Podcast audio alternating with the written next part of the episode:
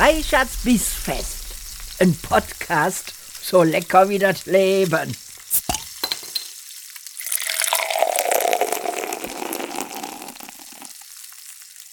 Willkommen bei Reichards Bissfest, dem Podcast rund um gutes Essen, Lebensläufe, Genuss und Sinnsuche. Mein heutiger Gast ist Marc Jungglas. Lieber Marc, bitte stell dich doch einmal kurz vor. Ja, hallo erstmal. Ähm, ich bin Marc, ich bin mittlerweile 34 und äh, von meiner Ausbildung her bin ich mal ganz ursprünglich Metzger gelernt, äh, Lebensmitteltechnologe und Berufsjäger. Und, und, ja.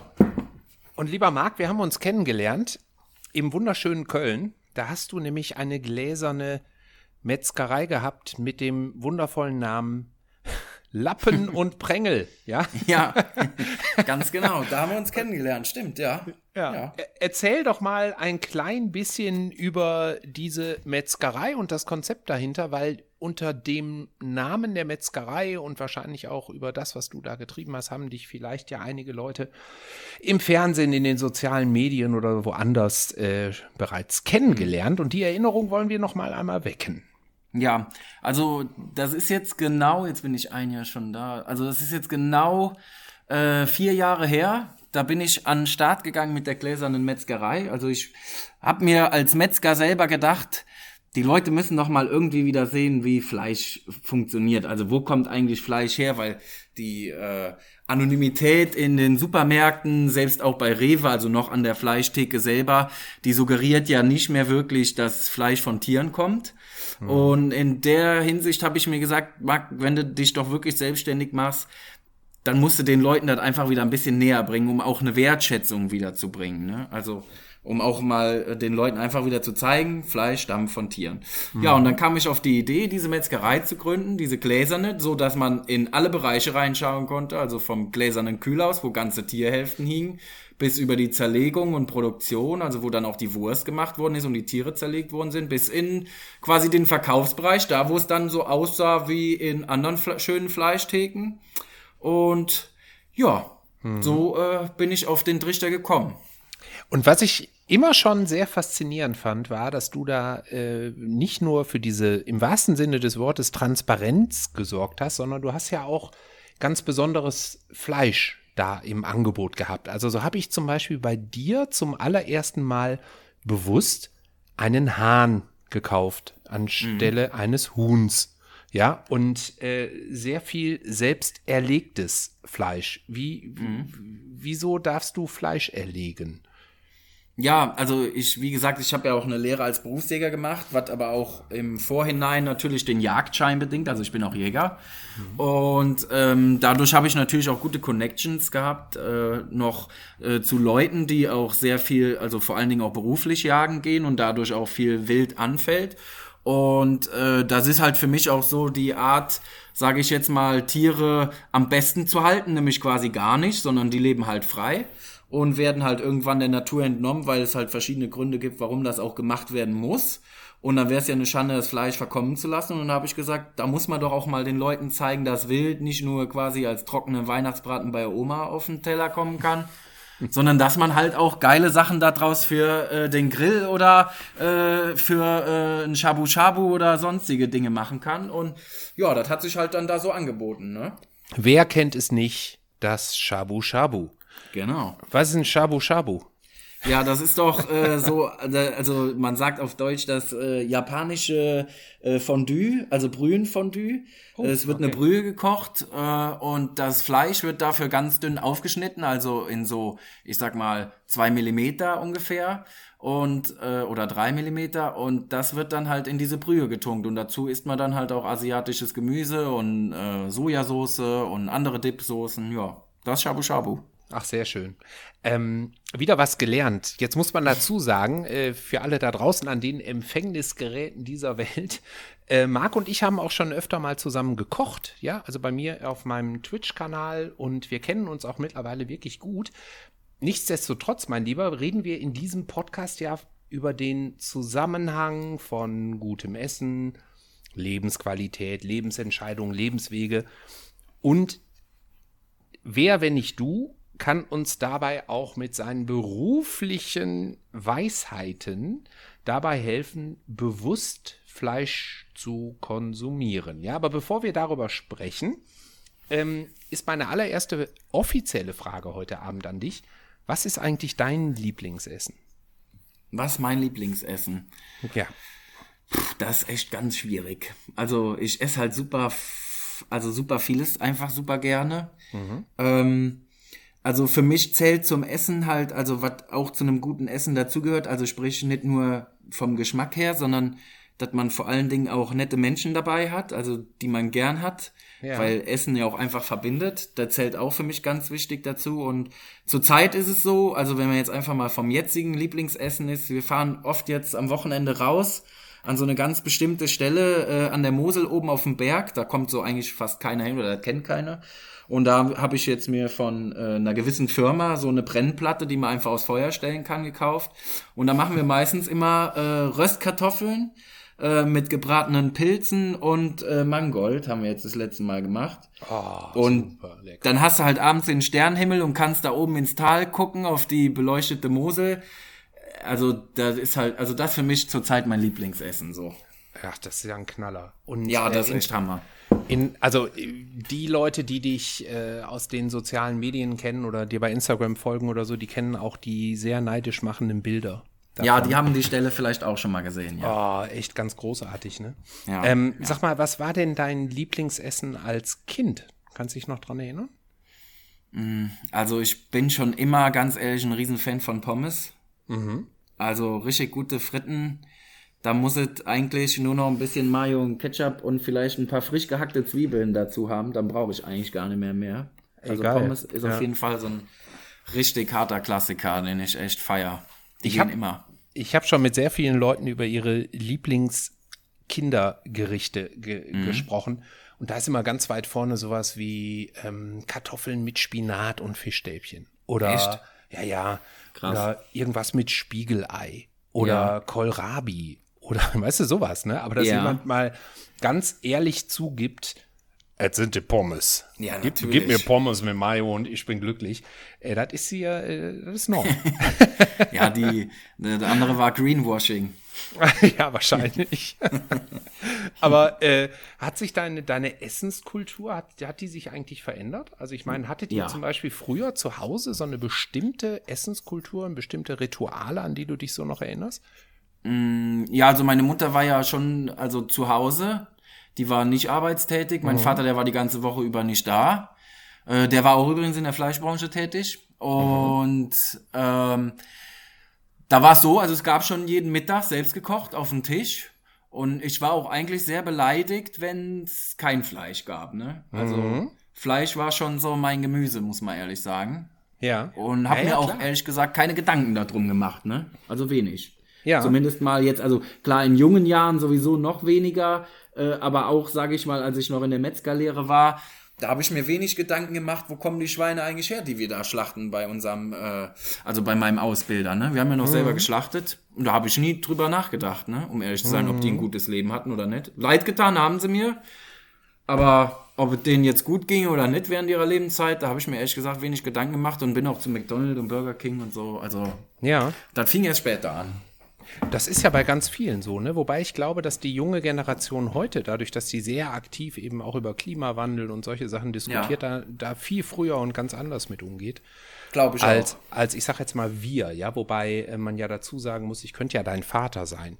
Äh, dann wäre ich halt sehr jung gewesen, aber Ich weiß es ehrlich gar nicht, ob das Ja. äh, möglich wäre. ja, guck mal, da wär, 16 wäre ich da gewesen. Ja, Also, also wird schon gehen. Ne? würde gehen. Ein Freund von mir hat das aus Versehen gehabt. So, siehst du mal. Und äh, deswegen ist es ein, ein bisschen schwierig, wenn ich sage, so, so unsere Generation. Ne? Aber ich sag Mhm. Ja, mal, ja. meine Ja, Generation ist äh, tatsächlich auch genauso groß geworden. Ich habe null Schimmer äh, gehabt, wo der geile Rinderbraten herkam, den meine Mutter Mhm. Ja. Mhm. jeden Sonntag gemacht hat oder so. Ne? Wir hatten früher so relativ klassische Wochenaufteilung. Also Fleisch gab es zum Beispiel auf keinen Fall jeden Tag. Ähm, wir haben sehr häufig einen Sonntagsbraten gehabt. Das war für uns immer so das äh, Highlight. Wir hatten freitags immer Fisch. Samstags gab es immer Eintopf.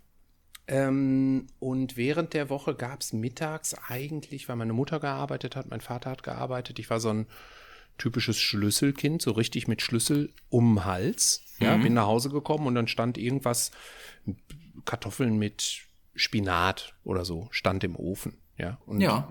dann habe ich mir vielleicht Fischstäbchen noch mal dazu gemacht oder so.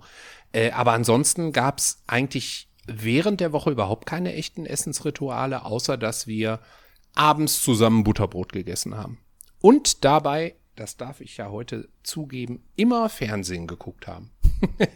Bei uns lief abends immer der Fernseher. Heute, Lindenstraße. Ich kann es dir nicht mehr sagen. Also ich würde jetzt mal sagen, äh, äh, also zur Ehrenrettung meiner Eltern haben wir, glaube ich, immer vor allen Dingen Nachrichten geguckt oder Ja. irgendwie sowas. ich weiß es aber echt nicht mehr. Ja. Vielleicht lüge ich auch und wir haben eigentlich Lindenstraße geguckt. Das kann auch sein. Aber ähm, ne, das waren so unsere Familienessensrituale. Hattet ihr denn auch sowas fürs Wochenende, dass es dann nochmal was Besondereres gab, wenn ihr sowieso schon jeden Tag Fleisch auf dem Tisch hattet? Um ehrlich zu sein, nicht wirklich, glaube ich. Also ich kann nicht so, so entsinnen wie du jetzt. Ich muss ganz ehrlich sagen, also ab 16, wenn ich mich jetzt darauf besinne, da habe ich sowieso gefressen wie ein Schwein. Da bin ich also morgens um 5 Uhr halt in die Lehre äh, als Metzger so. Und da kam dann halt so gegen sieben halt die erste warme Fleischwurst so aus dem Kessel. Da hat man sich schon so einen halben Ring da reingefressen, ne? Und um äh, halb zehn war dann immer Frühstück. Da habe ich mir dann, das weiß ich noch ganz genau, immer fünf Brötchen reingepfiffen mit richtig fett Wurst drauf. Und äh, ja, fünf Brötchen, ungelogen. Weiß Ja, ich gar nicht, wie ich die jetzt, also würde ich jetzt never mehr schaffen. Nee, ich auch nicht. Und äh, dann ging's halt weiter. Da hat man dann zwischendurch noch so ein Mettwürstchen gepfiffen oder so, ne? Ähm, dann ging's um 12 Uhr in Mittag. Da hat man dann im Imbiss, weil, der, weil die Metzgerei auch noch direkt einen Imbiss daneben hatte, hat man dann immer im Imbiss essen können. Da habe ich mir immer so, also zweimal auf alle Fälle geschöpft. Ey, Und unfassbar. Danach bin ich nach Hause gekommen und da waren dann noch Reste vom Mittagessen von zu Hause über. Also so gegen vier bin ich nach Hause gekommen. Ja. Da habe ich dann nochmal einen kleinen Snack von genommen und dann bin ich halt immer in den Reitstall, weil wir halt auch, weil ich fünf Pferde hatte, zu der Zeit viel geritten bin. Ähm, ja, bin ich noch geritten und dann abends gab es nochmal äh, einen kleinen Toast, oder hier so ein Sandwich-Maker-Kram oder, also da Hast habe ich gefressen wie ein Schwein. Hast du äh, diverse Bandwürmer? Oder wie, wie Äh, hast du das? Ich meine, damals weiß ich für nicht. Kalorien verbrannt, ey. Ja, da habe ich also, unfassbar. ja, Unmengen Kalorien verbrannt. Ich hatte auch nur 64 Kilo Irre. zu der Zeit. Ja, das war echt irre. Da träume ich auch manchmal jetzt noch von, einfach das wieder so haben zu dürfen, so Ja. zu fressen und noch hinterher so gut auszusehen. Ey, einer meiner, meiner besten Freunde, der hat auch einen Stoffwechsel äh, wie, Ja. wie ein Außerirdischer. Ja, das ist geil. ist so frustrierend, ey. Aber der genießt das Essen auch ganz anders als ich, ja. Weißt du, ich esse dann Ja. Mhm. schon fast mit einem schlechten Gewissen, weil ich dann weiß, ich schlafe wieder äh, schlecht, ja, Ja, ja. den ganzen Magen voll und der schaufelt sich das Zeug weg, ne? Und ist äh, der glücklichste Mensch der Welt, ey. Also ich bin, äh, naja. Außerdem hat er noch sehr viele Haare auf dem Kopf. Das kommt noch dazu. Eigentlich Frechheit. ein ganz, ganz unangenehmer Mensch, wo ich gerade darüber spreche. Schön. Aber, aber äh, hat sich aus deiner Wahrnehmung, ähm, äh, ich, ich versuche gerade so einen, so einen roten Faden äh, aus deiner Kindheit Ja. in die Gegenwart zu, zu spinnen, wie du merkst, äh, hat sich ähm, für dich die Wahrnehmung von Essen, also so als äh, das soll mich nicht nur satt machen, sondern so wie du das heute zelebrierst, ja, oben auf dem Berg sitzen, Lagerfeuer, Röstkartoffeln. Ähm, wann hat sich die Wahrnehmung des Essens für dich als etwas Besonderes, was man feiert und so, wann hat sich das verändert? Also Das als Jugendlicher in der Metzgerlehre, da Nö. mache ich mal ein Häkchen hinter, da ganz offensichtlich nicht. Nein, no way. ähm, das fing an äh, nach meinem Studium, äh, also vom Lebensmitteltechnologen. Äh, da bin ich äh, in äh, die Produktentwicklung gegangen, in eine große Gewürzfirma, die äh, für also für große äh, äh, Fleischbetriebe, sage ich jetzt mal, wo ich die äh, einschlägigen Namen, die jeder kennt, nicht nennen muss, äh, auch Produktentwicklung betrieben habe. Wir haben sehr viel Marinaden dorthin geliefert, also äh, in die großen äh, Discounterketten, da wo die Nackensteaks für 2,99 in der Suppe drin liegen. Äh, das äh, ging mit auf unsere Kappe, auch mit auf meine so. Und da musstest du dann zum Beispiel morgens um 10 fängst du dann da halt an, so 60 Marinaden an Nackensteaks zu verkosten. Weil das ist ja nun mal logisch, du löffelst die ja nicht einfach nur und sagst, oh, das schmeckt gut, sondern du musst die ja schon am Fleisch probieren. Ne? Die müssen dann so zwei, drei Tage mal Minimum durchgezogen sein und dann werden die verkostet und dann machst du das halt wie beim Wein auch. Den säufst du ja auch dann nicht mehr, sondern schlürfst den nur noch, dann hier kaust du halt und spuckst das hinterher wieder aus, ne? Und da fängst du halt dann an, echt auch erstens einen Ekel davor zu bekommen. Da hast du gar keinen Bock mehr auf Fleisch. Und dann habe ich natürlich auch angefangen, mehr zu sehen als andere. Ne? Ich bin ja auch in den Firmen drin gewesen und so. Und dann denkt man schon mal irgendwann so, na, das hier kann ja auch nicht wirklich gut sein, so. Das und dann macht man sich Weg. mehr Gedanken, ne? Ja, ja. Ja. Und da kam der Umschlag. Und das hast du dann auch ähm, auf deine, deine, deine eigenen Essensrituale angewandt? Also Ja. Hast du da, wie, wie, kann ich mir das vorstellen? Hast du dann zu Hause äh, anders gekocht oder hast du ähm, dann Ja. nicht mehr in die Fastfood-Restaurants gegangen oder hast du anders eingekauft oder, oder Ja. wie kam das? Ja, ja, also ähm, ich sag mal, ich war dann da so ein gutes Jahr oder so und dann hat mich das so angeekelt und hab halt dann irgendwann gesagt, so, du musst jetzt hier auch mal was ändern, weil zu Hause hatte ich eh keinen Bock mehr dann auf Fleisch, wirklich. Und hab dann tatsächlich auch mal ein halbes Jahr lang äh, vegetarisch gemacht, weil ich gedacht habe, so, ich hatte auch ein schlechtes Gewissen, ne? Überhaupt mal irgendwann angefangen zu bekommen über das Ganze, dass ich halt damit mein Geld verdiene. Und äh, hab dann halt wirklich ein halbes Jahr auch mal vegetarisch gemacht und hab dann aber danach auch gemerkt, dass das meinem Körper, also dass das schon an mir zerrt, wenn ich gar kein Fleisch esse. Also viele kommen natürlich damit klar und die haben sich auch, die machen sich dann auch richtige Gedanken und fangen dann an mit, äh, welche Vitamine muss ich da noch dann nebenher irgendwie zu mir nehmen oder Nüsse und sonstiges. Das war mir immer zu aufwendig, hatte ich auch nicht genügend Zeit für. Hab halt einfach so Gemüse mit Kartoffeln gekocht oder so, ne? Mir halt einfach kein, kein Extra dabei gemacht. Und da habe ich aber gemerkt, da habe ich mich schlapp gefühlt, war auch oft schlecht gelaunt dann dadurch und so. Äh, und habe dann wieder angefangen, Fleisch zu essen, aber habe mir dann auch Gedanken darum gemacht. Was, wo gehe ich einkaufen, wo nehme ich mir das her? Wie macht das am meisten Sinn? Und dadurch habe ich auch dann einen Jagdschein gemacht, ne? Dass ich gesagt habe, weißt du was, das Geilste ist ja eigentlich, wenn du dir selber besorgen gehst und das aus der freien Natur. Und dann bist du hingegangen. Also ähm, wie lange hast du da in der der der äh, Fleisch, wie, wie sagt man es denn, Fleischverarbeitung gearbeitet? Mm, Das ist äh, Zulieferant, nennen wir das. Also wir sind eigentlich Zulieferanten für Fleisch, für die Fleischindustrie gewesen. Also Wie lange hast du da gearbeitet? Äh, vier Jahre. Wow, okay, ja, das ist doch ordentlich. Äh, das, das, ähm, pass auf, lass uns da mal gerade äh, Ja, einsteigen in das Thema, weil ich das natürlich aus ganz unterschiedlichen Perspektiven super spannend finde. Zum einen finde ich es total spannend als jemand, der sehr gerne kocht und sich mit Essen beschäftigt.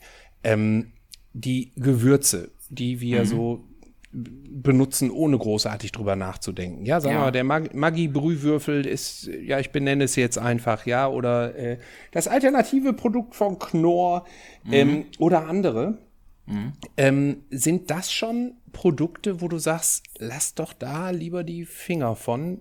Und jetzt nicht nur wegen der äh, Aroma- und Geschmacksverstärker, sondern aus, aus Gründen, die man vielleicht so gar nicht auf dem Schirm hat?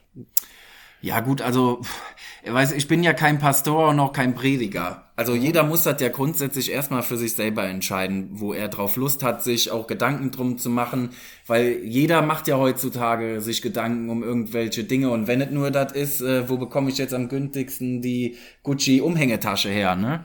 Ja. Ähm, also Gedanken macht man sich ja grundsätzlich. Ist halt die Frage, wo man seinen Fokus drauf legt. Aber wenn ich jetzt für mich spreche, ähm, bin ich der Meinung, dass es diese Produkte gar nicht nötig hat zu geben, also wie so eine Brühe oder so, weil die kann ich mir ja selber herstellen und das äh, macht erstens viel mehr Spaß, schmeckt am Ende aus meiner Sicht besser und man ist auch irgendwie eine Stückart, also ein Stück weit stolz drauf, ne? Wenn man sagt, ey, hier musste ich mir nicht kaufen gehen, sondern hier konnte ich auch selber machen. Wie mit diesem Salzgemüse, was Jan Böhmermann in seinem Podcast da mit Olli Schulz immer zusammen so äh, promoted, dass man verschiedene Wurzelgemüse nimmt, äh, einfach grobes Meersalz und in einem Mixer, dann habe ich auch mein Brühgewürz, ne? Also das geht schon, alles. Klar. Weißt du, ich habe ähm, auch gar nicht so sehr jetzt auf die, die nicht tierischen äh, Ja. Zutaten abgezielt, sondern da sind ja häufig dann auch tierische Fette Ja, drin. sind oder die auch, dann, na klar. Ne, da ist dann was, was ich in Ja. der äh, ähm, Geflügelbrühe oder Ja, so. da ist auch natürlich klar, sind da So. äh, Extrakte aus äh, Geflü äh, Geflügelbrühkonzentrat und so ein Kram drin, ne? Genau, und da kann man doch eigentlich jetzt auch nicht äh, davon ausgehen, dass das alles glückliche. Tiere sind. Ne? Nein, Sondern das ist natürlich. ja wahrscheinlich ziemlicher Dreck, Ja. den die da reinmischen. Ja. Ja. Und ähm, sind dir solche Sachen dann in der Zeit, äh, ich sag jetzt mal, in der Fabrik, sind dir die schon ganz besonders aufgefallen? Oder war das. Nee, eher weniger, weil wir diese Produkte ja gar nicht selber hergestellt haben. Also wir als Gewürzindustrie äh, oder Industrieverarbeiter, ähm, wir haben ja Gewürze und die äh, Zusatzstoffe etc., die haben wir ja nicht selber hergestellt. Also quasi, wir haben jetzt keine ähm, Tiere äh, eingekauft und die dann zu diesen Extrakten etc. selber gezogen, sondern diese Extrakte und so, die haben wir dazu gekauft und die werden dann halt dort vor Ort vermischt zu diesen Produkten. Ne? Also deshalb ist mir das gar nicht so da so groß aufgefallen, sondern da war es dann halt eher, wo ich dann für äh, Tests und für Verkostungsrunden und so in die großen Firmen selber reingefahren bin und auch da mal in die Produktion reingucken konnte oder so. Da wurde es dann erst so, wo ich gedacht habe, oh hoppla, krass. Ja. Die zweite Brille, die ich mir jetzt aufsetze, nochmal ein anderer Blickwinkel, ist eben nicht als Koch oder als Ja. Hobbykoch, ja, der, der einfach gute Zutaten haben möchte, Ja. sondern ähm, wir gewöhnen uns natürlich auch auf eine bestimmte Art an eine, eine sehr intensive und auch zum Teil absolut falsche Geschmackswelt. Ähm, das ist ja, sind, sind ja überintensive Stoffe. Ja. Also äh, ist, ist das nicht total skurril gewesen für dich?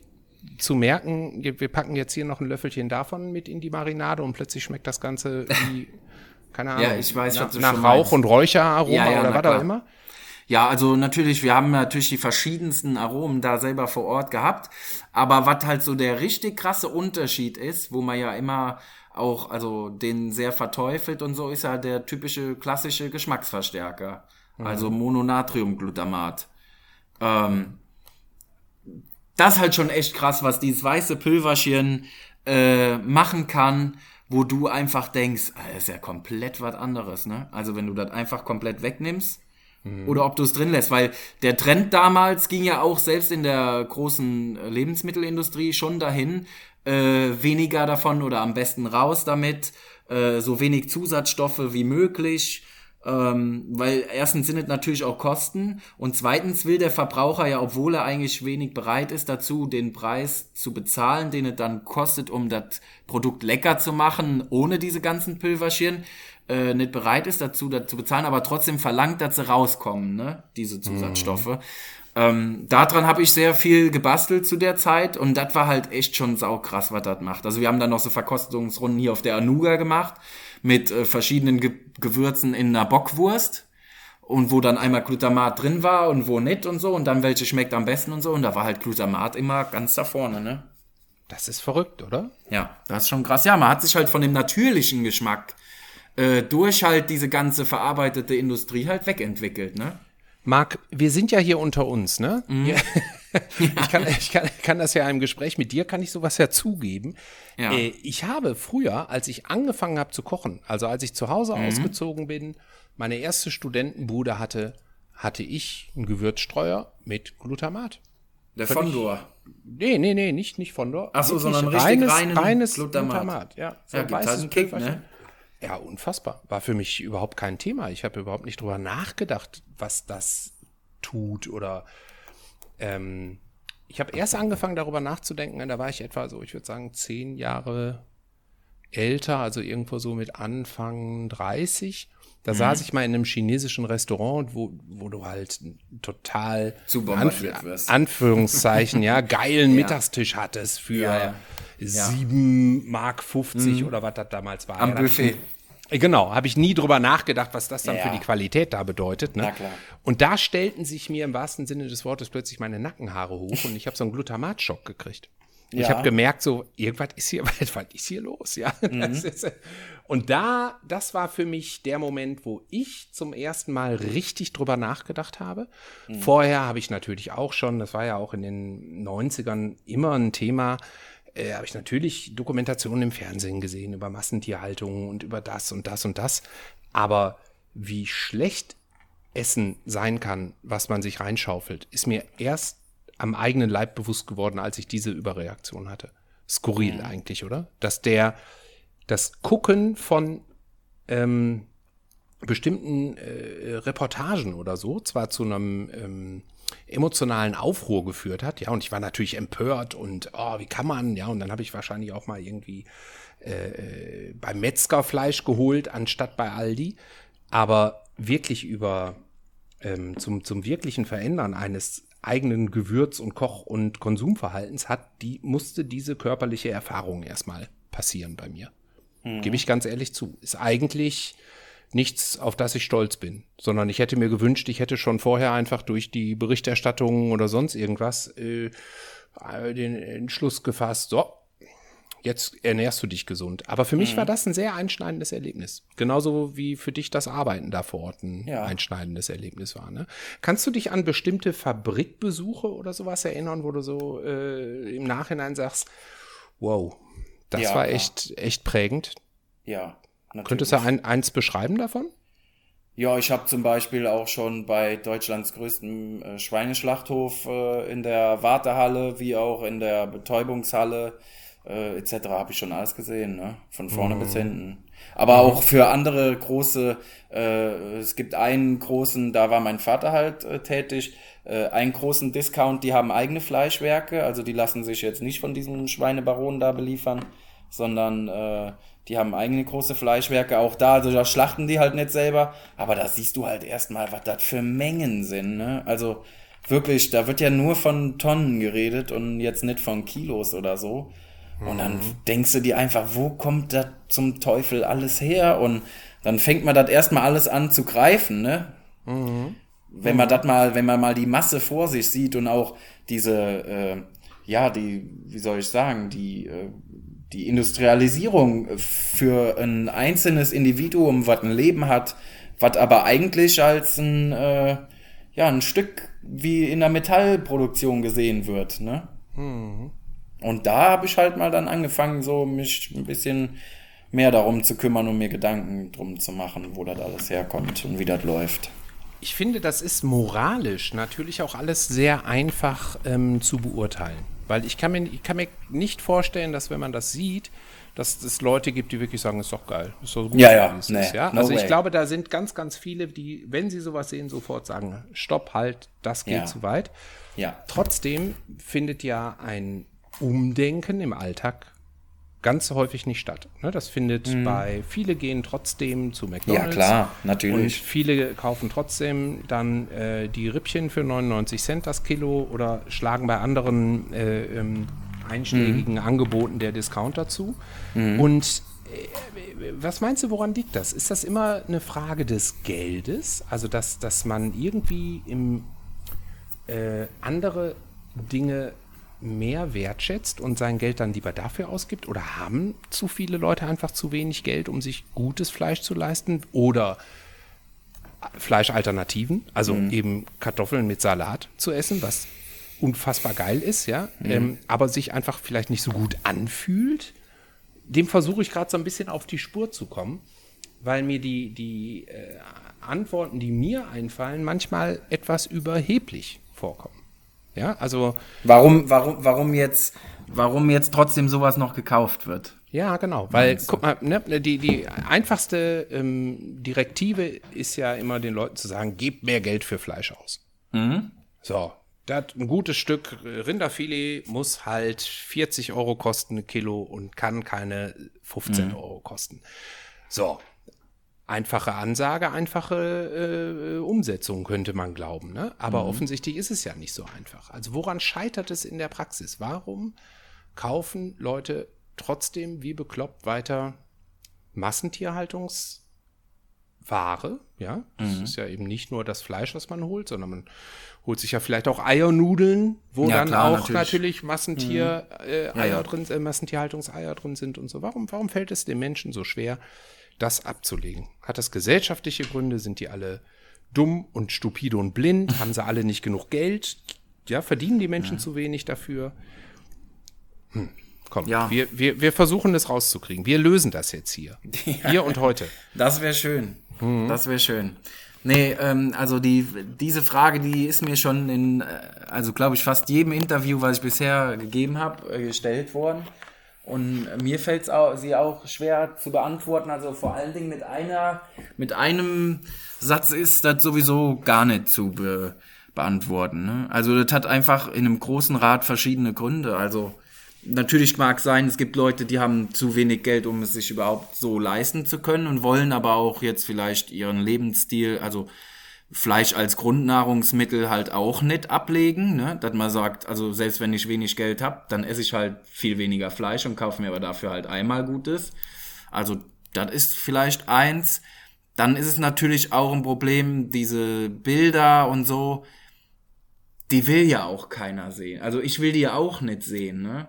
Mhm. Ähm, also es hat was mit Verdrängung zu tun, also dass man, es wird ja niemand einer Werbung auf seinen Fleischverpackungen machen mit der Wartehalle von diesen Schweinen oder von den Rindern oder äh, gerade während des Schlachtprozesses oder sonstiges. Also das, wie ich das in meiner Metzgerei gemacht habe, ähm, das zu koppeln, das ist ja völlig entkoppelt und deshalb fängt man, glaube ich, auch sich an, weniger Gedanken darum zu machen während des Einkaufs. Also mhm. und dann äh, gibt's natürlich auch noch das Problem, dass es diese Produkte ja auch noch gibt im Vergleich. Also es liegen ja auch in vielen Supermärkten oder Märkten oder Discountern oder so, werden ja schon andere Produkte angeboten. So ist es ja auch nicht. Also dass man nicht die Möglichkeit hätte, zu etwas zu greifen, was da ist. Aber dann ist es, glaube ich, so, dass man also schon die Mentalität des Geiz ist geil oder äh, des Schnäppchenmachens oder so, das ist ja in uns drin, ne?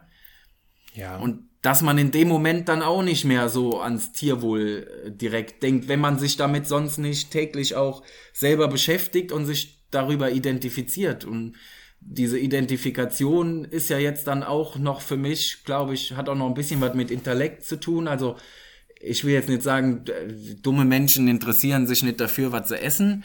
Äh, ich weiß sowieso nicht, wie man dumme Menschen äh, allgemein definiert. Aber jemand, der, sage ich jetzt mal, am Fliesentisch sitzt und Probleme damit hat, wie kriege ich jetzt noch eine neue Schachtel Kippen hier hin, damit ich weiter meinen TV gucken kann, der wird sich natürlich auch wenig Gedanken darum machen, Mensch, wo kam denn jetzt hier das äh, Schweineschnitzel her, ne? Mhm. So, mhm. also das sind halt so du, ganz glaube, viele verschiedene Dinge. Ich glaube, da kann man sowieso grundsätzlich mal ein Häkchen hintermachen. Ich habe ja sowieso die Theorie, und das habe ich ja auch bei mir in, in meinen Twitch-Sendungen und so schon oft gesagt, ich glaube, wir müssen einfach akzeptieren, dass es so 20, 25 Prozent in unserer Gesellschaft gibt, die aus diversen Gründen mit einer Scheißegal-Einstellung mhm. rumlaufen. Mhm. Ob das jetzt mit Bildung zu tun hat, ja, ob das mit. Lebenserfahrungen genau. zu tun ja. hat, mit Frust, mit persönlichen äh, ja. Rückschlägen oder so, ist ja mhm. im Prinzip egal. Aber ich glaube, mhm. die, die, wird man auch, auch nicht wirklich bekehren oder nee. ändern können. Ne? Nee, nee. Ähm, aber äh, die anderen 75 Prozent, die machen mir eigentlich Sorgen. Weil ganz mhm. offensichtlich sind es ja nicht die 25 Prozent, die über nichts nachdenken, ähm, die ausreichen, um so eine Massentierproduktion und ich, weißt du, klar reden wir jetzt hier in erster Linie über Fleisch, aber du kannst ja Massenproduktion eben auch in anderen Bereichen ja, na klar. Äh, Gibt's ja überall. Ne, übertragen. Landwirtschaft. Und, so, ne, und äh, die sich da gar nicht äh, mit beschäftigen, obwohl sie die Mittel und die Möglichkeiten hätten, das zu tun, ja. Mhm. Die sich aber sehr wohl stundenlang damit beschäftigen, äh, wo sie, wann sie das neueste iPhone herkriegen. Oder sich drüber mhm. aufregen, dass jetzt im nächsten Update äh, für ihr, ähm, keine Ahnung, äh, Smartphone einer anderen Marke, ja, irgendein Fehler drin ist und die sich dann stundenlang in ähm, Hotlines aufhalten, um solche Sachen zu lösen. Mhm. Aber nicht im Ansatz die Zeit für eine gute Ernährung und für eine bewusste, ähm, ressourcenschonende Lebensweise äh, investieren. Ja? Und was können wir denn da machen? Wie kriegen ja. wir die denn aufgeweckt? Ja, also ich war ja damals in meiner Metzgerei äh, der Meinung, äh, mit, äh, wie soll ich sagen, drastischen Mitteln äh, dieses Aufwecken hervorzurufen. Also sprich, äh, Mensch, ich habe gehört, hier gibt es einen guten Metzger in der Ecke, äh, da lass doch mal hingehen und Fleisch vielleicht doch mal kaufen oder so, weil irgendeiner davon erzählt hat oder man war sowieso neugierig, was ist da im belgischen Viertel Markthalle, habe ich gehört, gehe ich mal klotzen. Mhm. So. Und mhm. äh, damit aufzurütteln, indem man quasi ja an diesem gläsernen Kühlhaus vorbeigeht und sagt, äh, hoppla, was ist das denn hier? Hängen ja tatsächlich noch, also bei Wildschweinen und so habe ich ja manche sogar mit Fell da drin hängen lassen, damit man also wirklich sieht, da, also quasi ist noch fast wie ein lebendes Tier, ne? Mhm. Ähm, da war ich der Meinung, das wäre der richtige Weg, um Leute umzuerziehen, äh, um zu sagen, ja Mensch, wir essen ja hier tatsächlich Fleisch, aber äh, ich, das war, glaube ich, das wäre nicht der Weg gewesen, der dafür wirklich der richtige, ähm, also der mhm. dafür geeignet gewesen wäre. Also quasi mit nicht schockieren, aber mit ja so eine Art ähm, den Spiegel vors Gesicht halten, ne? Also ein mhm. schlechtes Gewissen machen. Ähm, das, glaube ich, ist nicht der richtige Weg dafür. Dafür sind natürlich auch so, äh, nimm mir das nicht, nicht übel, wenn ich das sage, ja, gut. aber so kleine Dinge wie so eine kleine gläserne Metzgerei im belgischen Viertel in Köln, selbst ja. wenn das Ding unfassbar geil läuft, hast ja. du da am Tag 100 Leute, die das ja. mitkriegen. Und davon ja, sind wahrscheinlich 70 äh, immer wieder kehrende Gäste. Ja, also damit hast du natürlich nicht die, Nein, äh, nicht die Wirkung auf die Bevölkerung. Die ja, ja. Mhm. Nein, also wenn wir natürlich von einem, also wenn du jetzt so groß denkst, dass du sagst, ähm, also wie kriegt man diese 75 Prozent der Bevölkerung wirklich dahingehend, dass die sich dazu Gedanken machen oder dass die das wirklich, dann muss ich ganz ehrlich sagen, da glaube ich, da hilft am Ende nur der Zwang. Mhm. Ich habe auch äh, viel drüber nachgedacht, inwieweit da die Gesetzgebung äh, das reglementieren muss und mhm. so. Und ich mhm. glaube, wir können uns auch im Kopf stellen, wir können auf dem hohen äh, Ressourcenverbrauch, auf dem wir hier unterwegs sind, können wir ja gar nicht äh, die nächsten 20, 30 Jahre weitermachen. Und genau also nicht, nicht, nicht wenn wir, wenn wir global denken ja. und wenn ja, wir ja. ans Klima denken. Ne? Ja. Ähm, und insofern wird sich das regulieren müssen. Genau, und da denke ich nämlich auch drüber nach. Also deshalb meinte ich auch mit Zwang und mit äh, wie auch immer, ob es jetzt dann die großen PKWs sind, die dann ordentlich dafür demnächst blechen müssen, wenn sie noch dicke Karren fahren wollen und so. Mhm. Ähm, irgendwie über diesen Trichter wird es irgendwann wahrscheinlich auch kommen. Auch wenn es echt für mich ein bisschen schade ist, dass es erst dadurch kommt, weil im Tierschutzgesetz ist der erste Paragraph, man darf keinem Tier ohne vernünftigen Grund Leiden oder Schaden zufügen. Also sprich, eigentlich dürftest du der vernünftige Grund, ja, nenn mir den, weiß ich jetzt nicht genau, dürftest du eigentlich kein Tier umbringen oder Leiden oder Schaden zufügen, ne? Mhm. Und mhm. Ähm, da ist es so, was ist denn, also ist der vernünftige Grund jetzt zum Beispiel, ich nenne jetzt auch einfach mal die Firma, ist mir auch scheißegal, Tönnies, mhm. äh, ist das da der Grund, dass die Viecher da von, äh, keine Ahnung, wie viel tausende Kilometern angekarrt werden, äh, oftmals ohne Wasser, da fast im Sommer bei 30 Grad Hitze da drin verrecken, schon bevor sie überhaupt angekommen sind, da mhm. ausgeladen werden, in so CO2-Buchten reingeballert werden, wo sie dann an einem Erstickungs, äh, Bewusstlosigkeit mhm. dann ähm, betäubt werden und danach dann halt geschlachtet werden. Da hätte ja der Tierschutz schon längst sagen müssen, ey Leute, der vernünftige Grund mag vielleicht sein, dass wir alle gerne Fleisch essen wollen, aber nicht, äh, damit sich hier einer dick die Taschen voll macht und alle für günstig äh, Geld Fleisch fressen können. Richtig. So. Da Richtig. hätte eigentlich der Tierschutz greifen müssen, aus meiner Sicht. Aber tut er halt nicht, weil halt äh, wie immer in der Politik, was ja auch immer wieder irgendwo mal rauskommt, äh, da sind Lobbyisten da, da wird geschmiert, da wird äh, gedrückt. Also nicht, dass ich jetzt irgendwie großer Verschwörungstheoretiker bin, ähm, aber da sind einfach zu viele Leute und zu viel Geld im Spiel und deshalb ändert sich da auch nichts. Also ja, man sieht das ja. Also das, das, ich finde, da, da muss man ja gar nicht äh, direkt wieder in die Verschwörungsecke ähm, äh, marschieren, sondern das kann man ja ganz nüchtern beobachten. Du hast irgendwann vor X Jahren, ich kann das zeitlich gar nicht richtig benennen, war es wichtig, dass ein gigantischer eine, eine gigantische Fleischindustrie aufgebaut wurde. Ja, weil, keine Ahnung, der Konsum da war, die, die Verbraucher das forderten, ja, oder ähm, es einfach äh, sich nur noch Geld verdienen ließ, indem die ähm, Mastbetriebe immer größer wurden.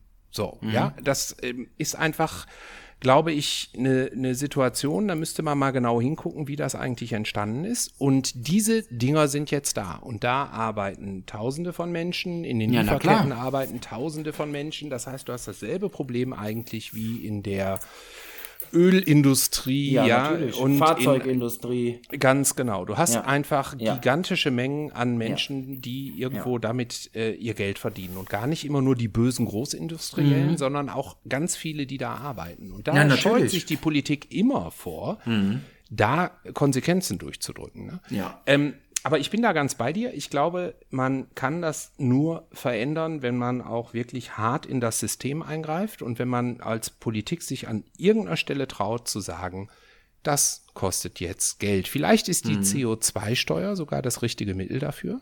Ja, vielleicht ist das eben etwas, ähm, wo man sagen wird in Zukunft, okay, Fleisch muss sich verdoppeln, verdreifachen im Preis. Ja, weil es einfach so viel CO2 ausstößt. So, ja, und äh, vielleicht reglementiert sich das dann ganz von alleine. Vielleicht ist das auch eine Strategie, die die einige Politiker, ähm, Politiker vielleicht sogar schon äh, fahren, ohne das in der Öffentlichkeit mit den ähm, sehr, sehr starken Bauernverbänden und Verbänden der fleischverarbeitenden Industrien zu diskutieren. Ja, das kann ja auch gut sein. Aber ähm, das Mindset bei den einzelnen Leuten zu verändern. Ne? Das ist ja auch so ein Stück weit ähm, dir wahrscheinlich auch schon gelungen, weil du warst in ganz vielen Interviews da draußen unterwegs. Du hast ähm, eine enorme Medienpräsenz gehabt in der Zeit mit Lappen und Prängel. Ähm, du bist in die äh, Top 50 der, der ähm, besten äh, Metzger gewählt worden und so weiter und so fort. Also du hast ja schon deine Botschaft sehr schön draußen platzieren können. Hast du für diese Botschaft eigentlich eine Menge Gegenwind gekriegt? Also gab's, sind da äh, die Petas dieser Welt oder die absoluten Fleischliebhaber dieser Welt äh, äh, auf dich losgegangen? Ähm, zum Teil. Also ich habe jetzt keine richtig krassen Shitstorme gehabt, also zumindest nicht, dass die mich jetzt selber direkt erreicht hätten. Wir hatten, ich hatte mal ein Video über WDR Markt, ähm, da ging es auch um Fleischkonsum. Da hieß, glaube ich, die Überschrift, äh, dieser Metzger rät zu äh, weniger Fleisch. Ähm, und das haben, glaube ich, 6,5 Millionen Menschen. Also das war so ein One-Click-Wonder irgendwie. Also das ist ziemlich viral gegangen. Äh, und da waren natürlich, also da merkst du dann natürlich schon schnell, ah, okay, in welche Gefilde ist dieses Video jetzt irgendwie gekommen? Also wenn man sich dann von diesen 135.000 Kommentaren, die da drunter waren, einfach mal so grob drüber gescrollt hat und geguckt hat, dann hat man gesehen, ah, jetzt hat dieses Video äh, zum Beispiel Peter erreicht. Äh, dann siehst du auf einmal wieder hunderte von irgendwelchen Jüngern äh, da drunter schreiben, was ist das denn für ein Arschloch oder keine Ahnung, sowas. Aber ein paar haben mich auch persönlich über Instagram angeschrieben, ja, das ist auch vorgekommen und mich auch persönlich angegriffen. Und da bin ich aber, mit, also Gott sei Dank, äh, ich habe ja auch durch die Metzgerei auch viele prominente Menschen kennengelernt, äh, mit denen, unter anderem natürlich auch dich. ja, natürlich, natürlich. äh, mit denen ich dann auch mal äh, darüber sprechen konnte, äh, wie man mit sowas am besten auch vielleicht umgeht. Also soll man da zum Beispiel irgendwie Prügel androhen und dem mal sagen, pass mal auf, du kleiner Pisser, ich komm mal abends vorbei. Äh, wenn du meinst, mich hier bedrohen zu müssen oder so, dann dreh mir mal den Spieß andersrum. Und am Ende habe ich einfach gar nicht auf so Dinge reagiert. Ne? Einfach gelöscht und also solange nicht, also Morddrohungen oder so habe ich nie bekommen ähm, halt nur so, keine Ahnung, Prügelandroh oder irgend so ein Scheiß. Und da habe ich mir einfach gedacht, ja komm, klar, mach ruhig. Dann kassier ich nur das Geld dafür ab, wenn du das machst. So, ja, ganz Ja. easy. Aber ich, das, das ist ja eigentlich in Anführungszeichen ein gutes Zeichen, ja, dass äh, da ja ganz offensichtlich auch sehr viele Leute draußen waren, die das gut fanden, was du da gesagt hast. Ne?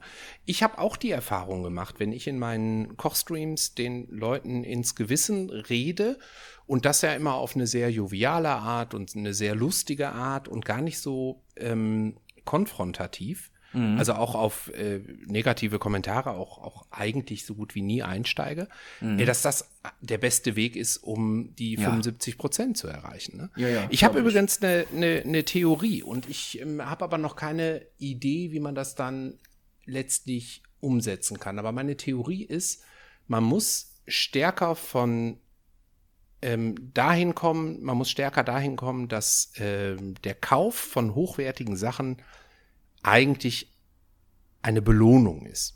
Und zwar eine Belohnung sowohl für sich selbst, weil man sich was Gutes tut, ja, das muss sich gut anfühlen, ja, dieses, ähm, du weißt, du hast mit ziemlicher Sicherheit weniger Chemikalien im Körper, nachdem du das gegessen hast. Ja, du hast äh, dich gesünder ernährt. Ne? Du hast was für dich getan. Das ist ein Belohnungsfaktor. Ein zweiter Belohnungsfaktor ist, wenn ich weiß, wer der Produzent ist. Und das war das Tolle an deiner Metzgerei.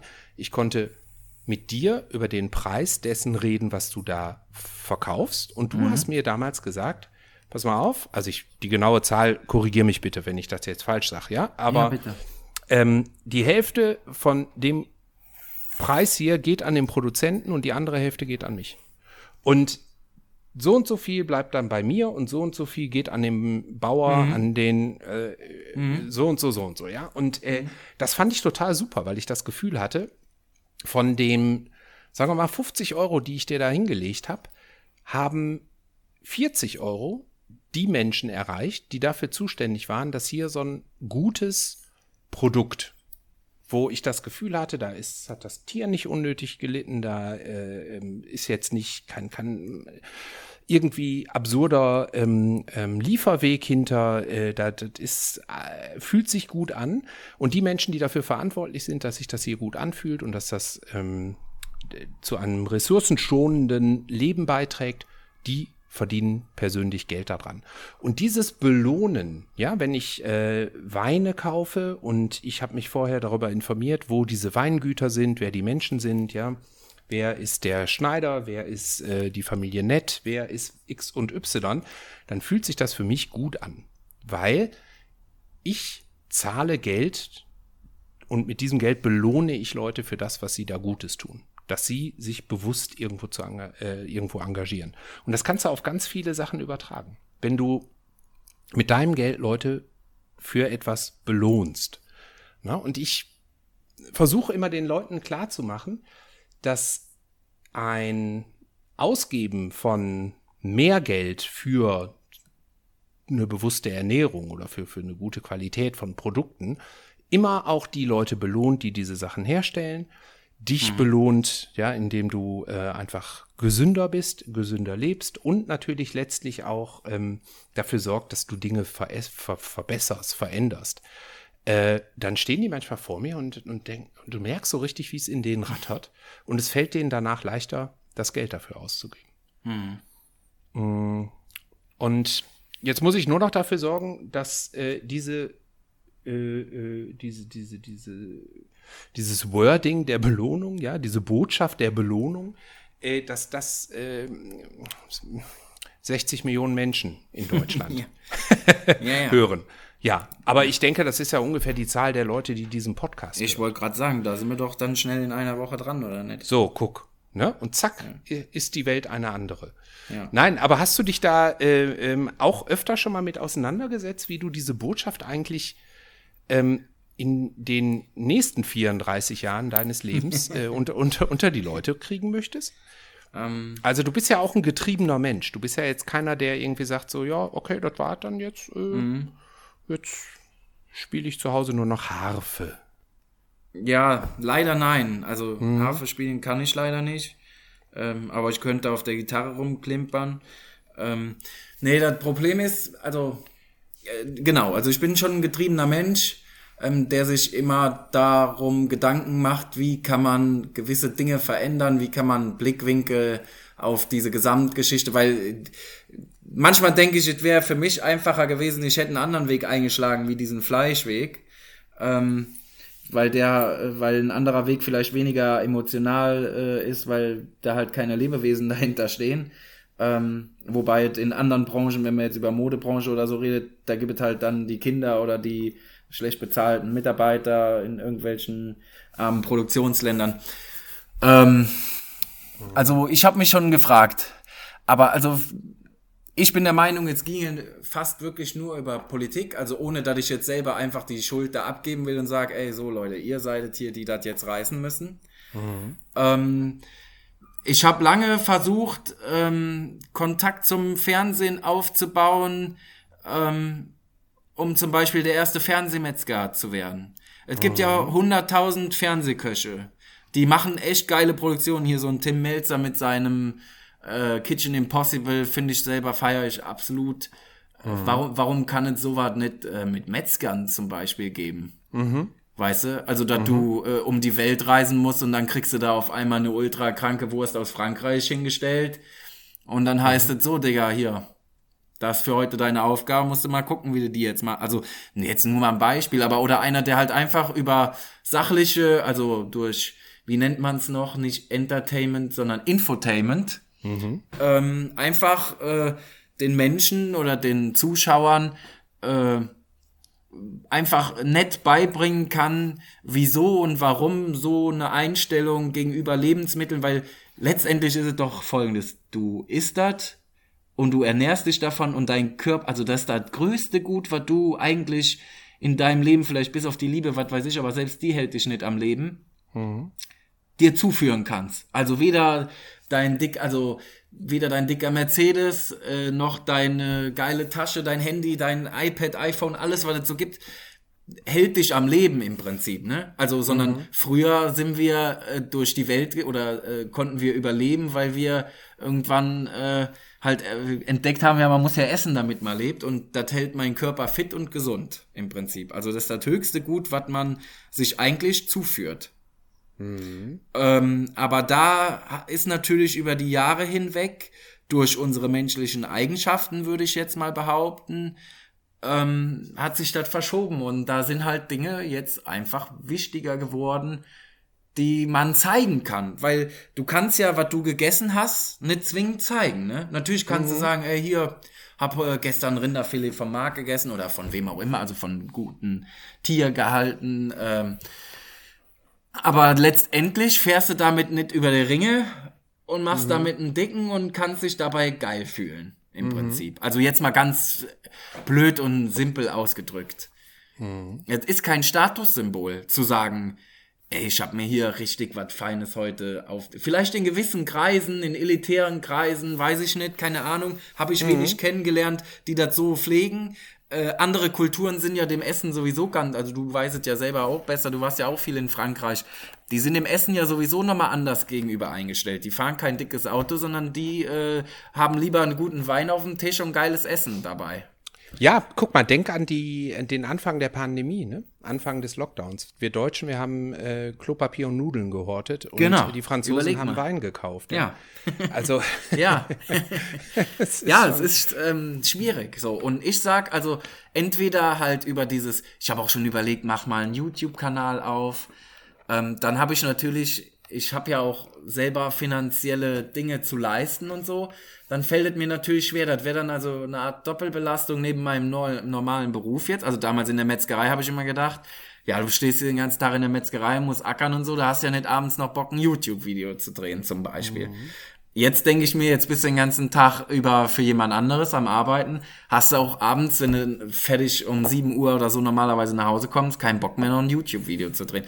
Aber, und dann denke ich mir auch, will die Welt das wirklich sehen? Also, ist die daran interessiert? Und da frage ich mich dann, dann würde ich mir diese Mühe machen und müsste halt, ich kann ja, jetzt rede ich ja nur über ungelegte Eier, ähm, müsstet einfach ausprobieren, ob die Leute das wirklich sehen wollen, weil so Metzger-YouTube, es gibt in Amerika The Birded Butcher nennen die sich, äh, aber ist halt auch Amerika, ne, und nicht Deutschland. Ähm, die sind ja äh, gerade, die kommen halt aus diesem Texas äh, äh, Kanonenfutter äh, Ecke, sage ich mal. Die sind auch noch Jäger. Da sind natürlich einige Irre, die das natürlich geil finden, ne? So bärtige Rednecks, die da äh, die Rinder zerlegen und zu zeigen, wie man auf dem Land hart lebt. Das kommt hier in Deutschland, glaube ich, eher weniger an. Ich, meine, man sieht ja grinse bei bei der. Vorstellung gerade hart. ey. Ja. Du kannst dir ja vor, also wenn man vergleicht, was so erfolgreich in Deutschland auf YouTube äh, ist oder auch auf Twitch oder so, dann sind das ja zurzeit jetzt noch keine, also Kochsendungen mittlerweile ja schon eher. Ähm, aber wenn ich jetzt da mit Metzgerzeugs anfangen würde und dann äh, über Fleisch aufklären und das müsste ja dann auch so verpackt sein, dass man nicht so, ich will ja auch nicht bevormundend klingen, ne, sondern eher sagen, Mensch, Leute, ihr tut euch echt was Gutes, wenn ihr hier drauf achtet und so. Und ihr habt auch vor allen Dingen was vom Geschmack und ihr habt auch mehr in der Pfanne, wenn ihr abgehangenes Fleisch kauft. Ähm, ja, müsste ich einfach ausprobieren. War ich bisher, was heißt zu faul? Ich hätte einfach auch mal angehen müssen. Das ist auch so was Selbstgetriebenes, wie du schon sagst. Mache ich mir auch selber Vorwürfe, weil dieses Fernseh wollte mich nicht, würde ich jetzt einfach mal behaupten. Naja, das ist natürlich auch ein hohes Produktionsrisiko. Ne? Ja, na klar, Also, genau. Das, das ist, äh, die, die Leute haben Ja. Angst davor, Ja. Formate im Fernsehen zu platzieren, wo der Shitstorm schon Ja, äh, vorprogrammiert ist. Mhm. Ne? Und wenn du äh, jetzt ein Format bringst, wo es vor allen Dingen darum geht, äh, Fleischkonsum und Mhm. ähm, Herstellung und Produktion, ja, das wollen die Leute nicht sehen. Die wollen nicht wissen, äh, was sie falsch machen. Mhm. Ne? Und ähm, ich kann mir gut vorstellen, wenn äh, die Zeiten da ähm, offener werden und, und auch die ähm, Diskussion mal ehrlicher wird, dass solche Formate dann einen Platz finden. Im Augenblick ist es, würde ich sagen, einfach noch zu früh. Ne? Ich meine, guck dir mal ähm, Kitchen Impossible an oder guck dir ähm, auch ganz viele der, der, der Kochshows an. Ich persönlich kenne ganz wenige, die, die hingehen und sagen, das ist übrigens alles hier Bio und äh, regional und Demeter.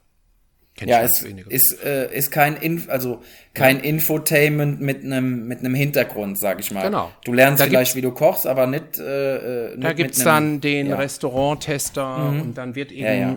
Äh, geguckt, wie sie das und das anders machen können. Oder dann Mhm. gibt's irgendwie äh, den, den Imbissbudentester oder sonst irgendwas. Mhm. Und das ist alles leicht. Ja, da kann man sich äh, schnell Ja, auch ja, klar. besser fühlen. Ja, ja. Ne?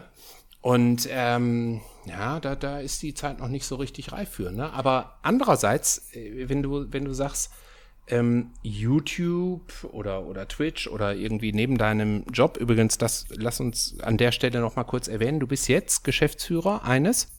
Ähm, ich bin nicht Geschäftsführer, sondern ich bin äh, sozusagen Projektleiter mit Projektentwickler eines so, Hofguts. Ähm, das äh, liegt im äh, Siegerland. Ähm, da werden zurzeit 140 Mutterkühe, äh, sorry, nicht 140 Mutterkühe, 140 äh, Rinder insgesamt mit äh, 35 Mutterkühen in der Zucht. Äh, auf Biobasis bewirtschaftet. Der Stall, der ist ganz neu entstanden, der ist vor drei Jahren entstanden. Ähm, und wir haben jetzt quasi, oder besser gesagt, ich bin jetzt auch damit beauftragt, dieses Projekt mit voranzutreiben und wirtschaftlich darzustellen. Also das ist äh, sehr jungfreudig. Also man muss sagen, dieser ganze Hof wurde erst äh, vor fünf Jahren gekauft, ist äh, von einem Investor gekauft worden, der ursprünglich aus der Softwarebranche kommt ähm, sich aber selber zur Ruhe gesetzt hat, die Firma an seinen Sohn abgegeben hat und sich dann dieses Hofgut gekauft hat.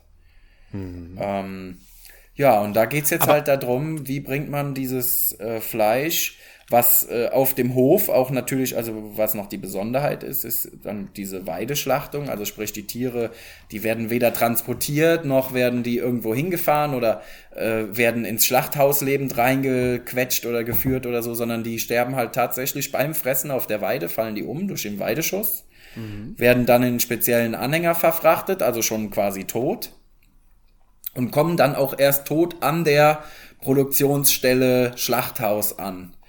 Ähm, ja, ist halt was ganz Besonderes, eine sehr, sehr kleine Nische, ist natürlich auch von den Produktionskosten wahnsinnig hoch. Ja. Ähm, Der Unterschied, ähm, natürlich gibt es einen Unterschied, die Tiere sind keinem Stress ausgesetzt vor der Schlachtung. Das macht auch qualitätstechnisch auch einen Punkt aus, allerdings nicht so immens, dass man jetzt sagen würde, Mensch, also ohne diesen äh, emotionalen oder ethischen Grund davor zu setzen, würde, würde der Preis dadurch äh, nur rein an der Qualität gemessen nicht gerechtfertigt sein. Und das macht's halt auch so schwer, ne?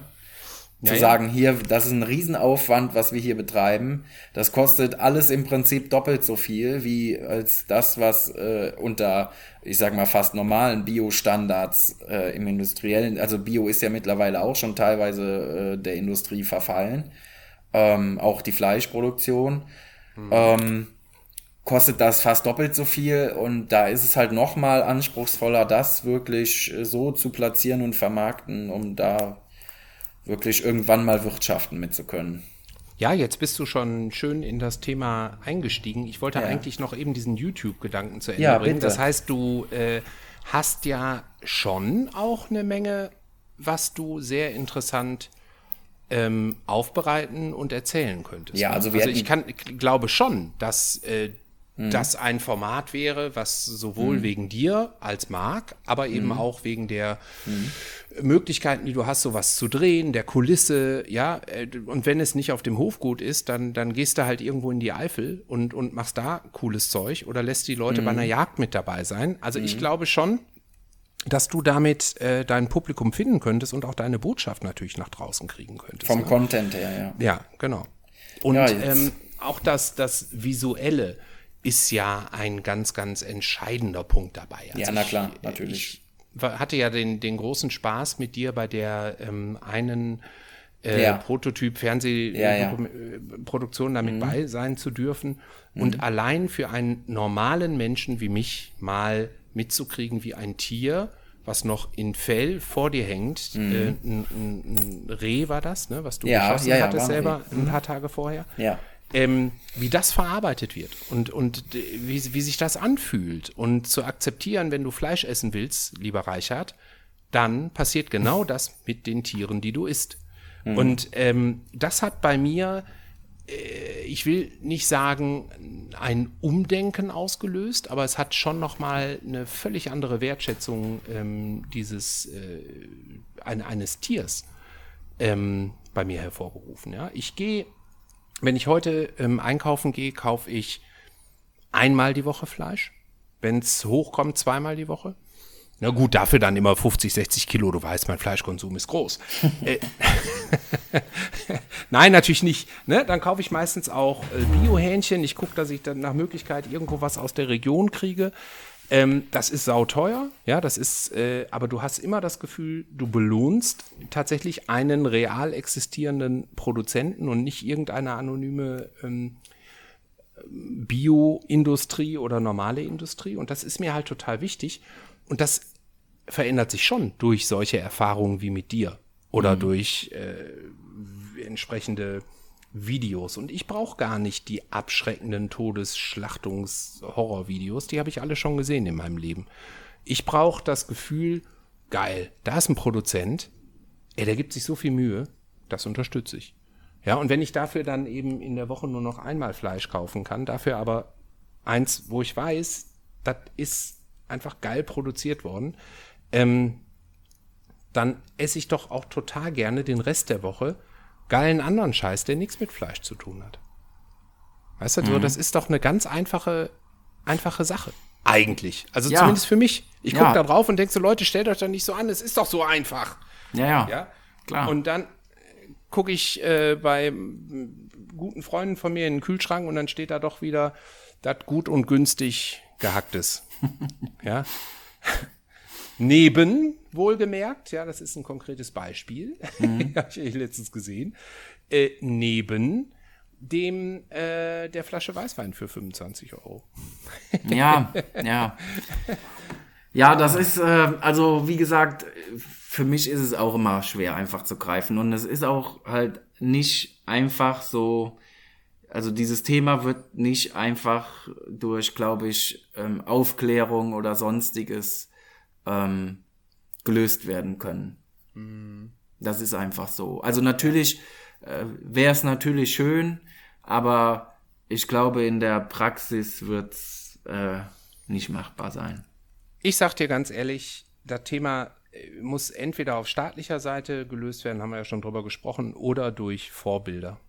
Durch mhm. Vorbilder und Leute, die Bock haben, ja. so wie die, die sie da in, auf YouTube sehen, auf ja, Twitch ja, genau. oder sonst wo sehen, so zu leben und auch äh, ja. Challenges mitzumachen. Weißt du, ja. ich habe einen kleinen Kochkanal, ich bin beileibe kein, kein, kein Influencer da draußen, ja, aber ähm, selbst ich kriege es hin, wenn ich sage, schaut mal Leute, das und das, hier Blumenkohl, Chicorée, so und so gemacht, ja, dass die Leute das nachkochen wollen und dass die Leute da Bock drauf kriegen. Und damit habe ich doch schon was erreicht. Und wenn das 50 nachkochen, dann habe ich 50 Leute, die wahrscheinlich dann eben nicht das gut und günstig gehacktes geholt haben. Ne?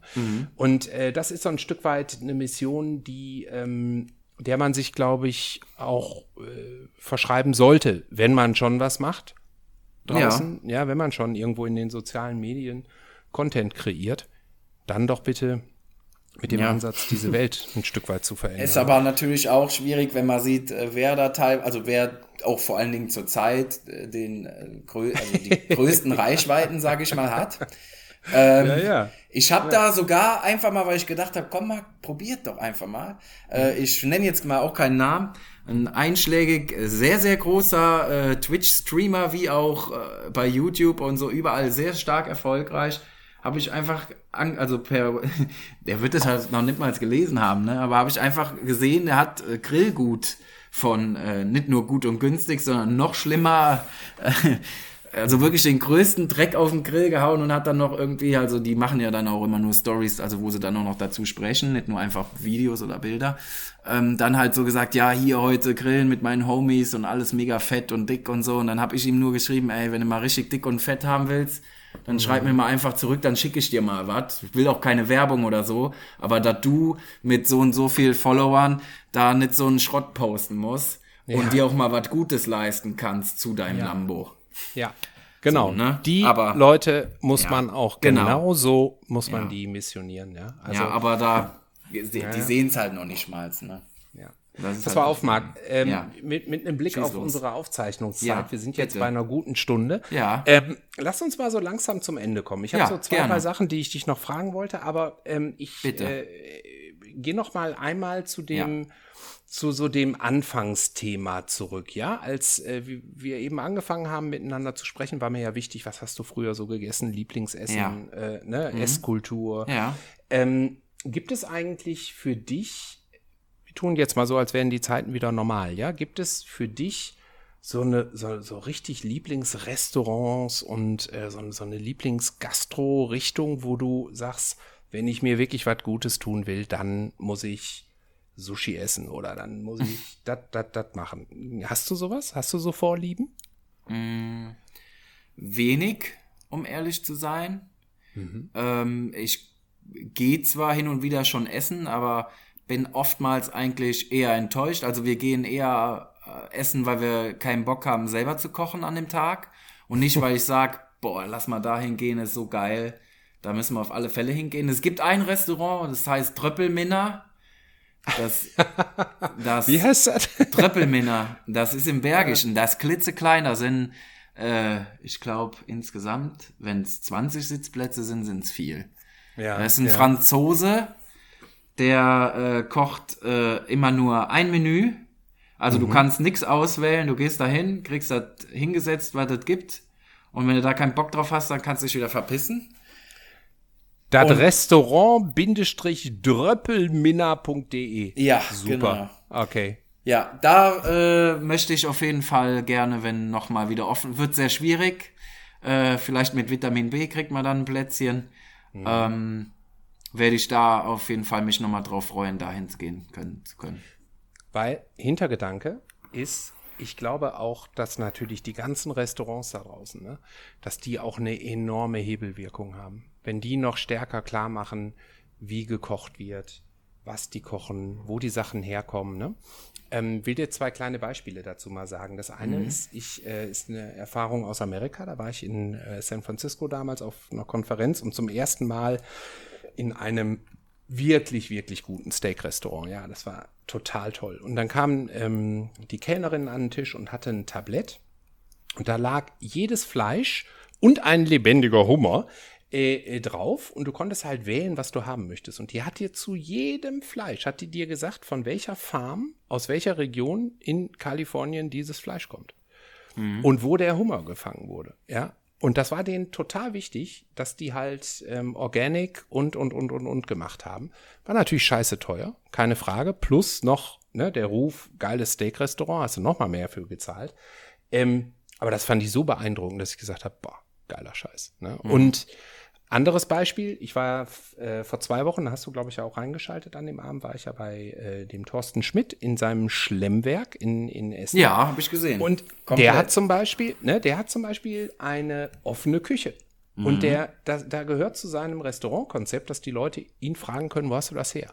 Mhm. Und der hat doch so schön äh, erzählt, dass er zum Beispiel ein bestimmtes Schnitzel anbietet. Ja, habe Und das kann er halt dummerweise nur anbieten, wenn dieser Essener Bauernhof, wo er das Fleisch holt, wenn der äh, schlachtet. Punkt. Mhm. Ja. ja und dann, geht es- ansonsten gibt's das nicht. Ja. Und ich glaube, der Hebel, äh, den auch die ganz normalen Restaurants, die Lieblingsrestaurants, die Ketten, ja, über die will ich erstmal noch gar nicht reden, ähm, ja, äh, wenn, wenn die auch anfangen umzudenken und den Leuten, die da sowieso total gerne hingehen, klar machen, was sie da essen. Ja, und äh, wo das herkommt und warum das deswegen teurer ist. Ähm, ich glaube, da ist auch eine enorme Sogwirkung mit verbunden. Und wenn, wenn wir hier ähm, wieder raus dürfen, dann werde ich, ich habe so eine Liste von, von mittlerweile acht Restaurants, Ja. die ich besuchen werde. Ich freue mich da so dermaßen drauf. Ey. Ich freue mich da so. Und das sind alles so Restaurants, wo du eben mit den Köchen reden kannst und Ja. wo du mit den Gastronomen reden kannst und wo du fragen kannst, wo das herkommt oder dies dir erzählen oder so. Ich halte das für total toll. Und klar kann ich das nicht jeden zweiten Tag machen. Ne? Nein, ist, natürlich Dafür nicht. ist es zu teuer. Das, Nee, das ist klar. Ganz sollte es ja auch nicht, ne? Soll ja soll ja nicht jeden Tag äh, Völlerei vom Feinsten sein. Ja, ja. Es soll was Besonderes sein, auch da wieder eine Belohnung. Ne? Ja.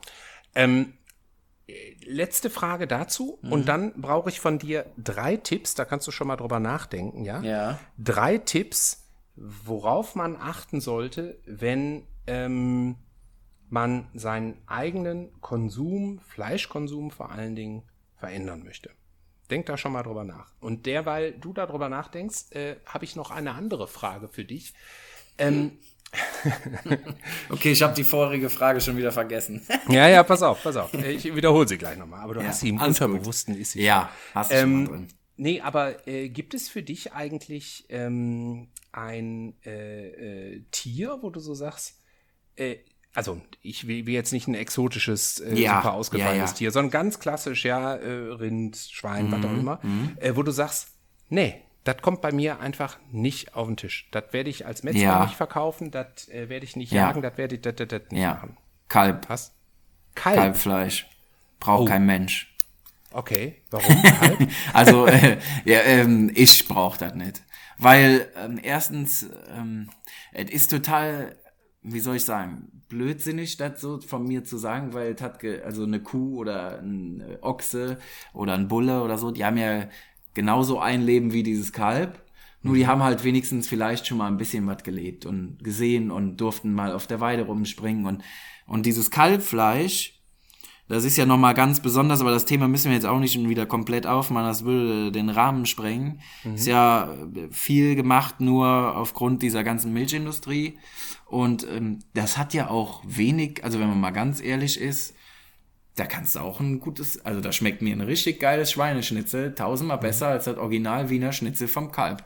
Also muss ich jetzt, wenn man das richtige Schweineschnitzel hat, äh, was lange abgehangen worden ist, dann ist das für mich tausendmal auch noch geschmackvoller als das vom Kalb. Also Kalb Okay. brauche ich nicht. Und es macht vor allen Dingen echt, also Spaß macht Tiere töten sowieso nie.